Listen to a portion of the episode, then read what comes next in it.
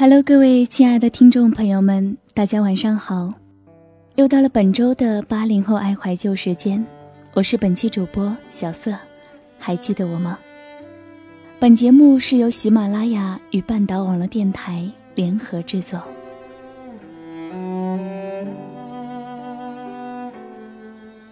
说起《东京爱情故事》这部电视剧，不知道有多少人看过呢？又有多少人在听到《东京爱情故事》这个名字的时候，心里会涌现许多回忆呢？我记得在我五六岁的时候，和爸妈一起第一次看《东京爱情故事》，看电视机里的丽香喊着“丸子，丸子”，向丸子飞奔过去的场景。十五六岁的时候，是我第二次看《东京爱情故事》，是同情女生借来的 DVD。整晚不睡，通宵看完。当丽香终于坐上远去的列车，在车里终于收敛了她一直以来我们几乎都要怀疑是她唯一表情的灿烂笑容，哭得那样凄凉的时候，我们也跟着丽香抱在一起哭了很久。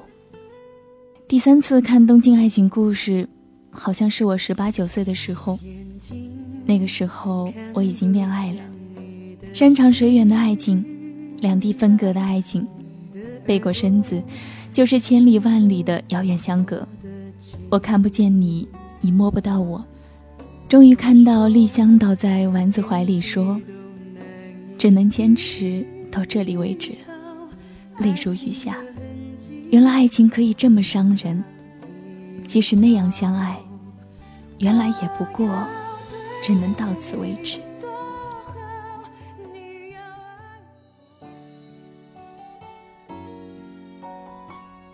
东京爱情故事说到底是一场关于我们这个年纪的所有孩子的一场爱情故事。是的，爱情，各个时期的爱情，童年、青少年、成长、痛苦、幸福、迷惘。这个故事从我们还不记事，只能依稀记得那双弯弯笑眼的幼年讲起，讲过那么漫长。又短暂的岁月，至今依旧在进行着。这样的故事，可以发生在东京、北京、上海，或者重阳之外的，浸染了每个和我们同年代、同年龄的孩子的脚印的地方，而结束的时候，都同样的伤人。那个年代的东京，几个小男小女谈了几场一点也不轰烈的恋爱。故事不过只有三年的跨度。三年前，永尾完治来到东京，在机场，丽香举着写有他姓名的牌子，大声地喊着：“丸子，丸子。”三年后，他在东京的街头和丽香再次相逢。他身边是温柔如水的夫人，丽香轻轻叫着：“丸子，丸子。”然后转身离去。看多凡俗、多世俗的故事，没有谁离开谁是不能活的，没有谁为谁苦苦原地等候，或者蹉跎岁月。相逢、相爱，分手后和别人继续相爱厮守，就像是我们这千千万万的屏幕外面的人的平凡人生一样。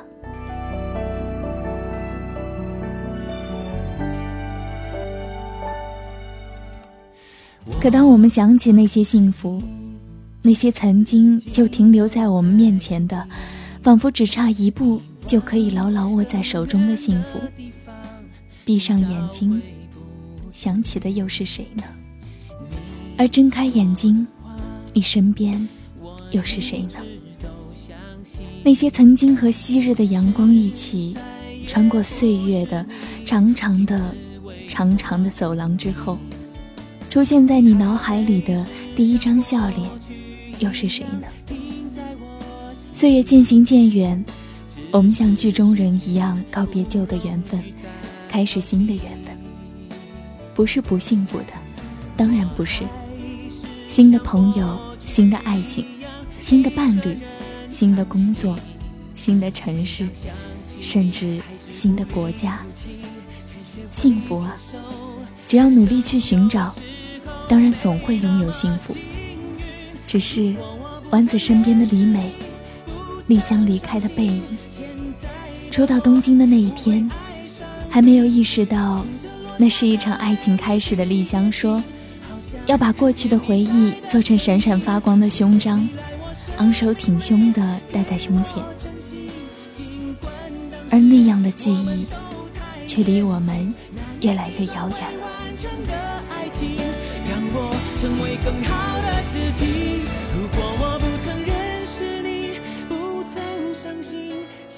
东京爱情故事在很多年之后拍过一个特别篇，好像是想给。影迷们一个交代吧。其实无所谓交代，他们终归是不能在一起的。特别篇里最后一个镜头，是丸子的学校里，那根破旧的柱子，上面刻着穿越了五年时光的两个不同年代的人，在不同年代刻上去的名字。他们相爱过，他们分开了。他们只剩下旧时的回忆和柱子上的名字。丸子娶了很好的太太，丽香也必定会有很好的爱人。只是雪地里的约定呢？第一次亲吻前，他们的约定呢？都是空许愿。于是就忍不住想起那句在哪里看到过的话。空许愿，幸福好像永远都是未完成的。东京爱情故事的主题曲叫做《突如其来的爱情》。东京爱情故事的漫画里有这样一句话：如果你是东京人，你也许会在哪里遇到赤名丽香，见到她，替我问个好。她曾经。是我爱过的女人，就是那个左眼下有一颗痣的女子。这些都是我还可以记得的关于这场爱情故事的细节。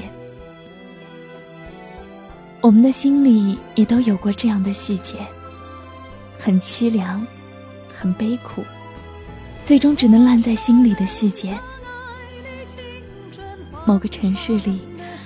某个女子或者男子，那是我曾经爱过的人。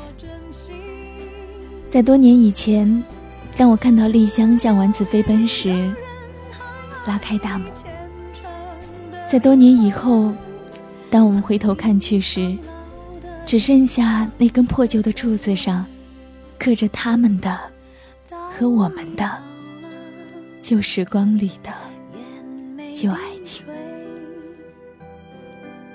好了，本期节目就到这里。如果你喜欢本期节目，可以关注半岛网络电台，或者呢，也可以在喜马拉雅上搜索 “nj 小色”来收听到我更多的节目。这里是半岛网络电台，唯美半岛，时光静好，我是小色，我们下期节目再见。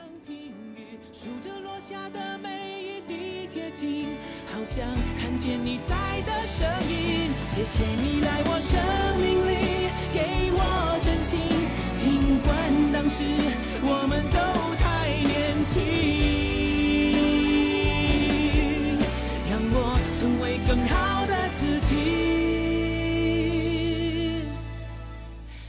勇敢前行。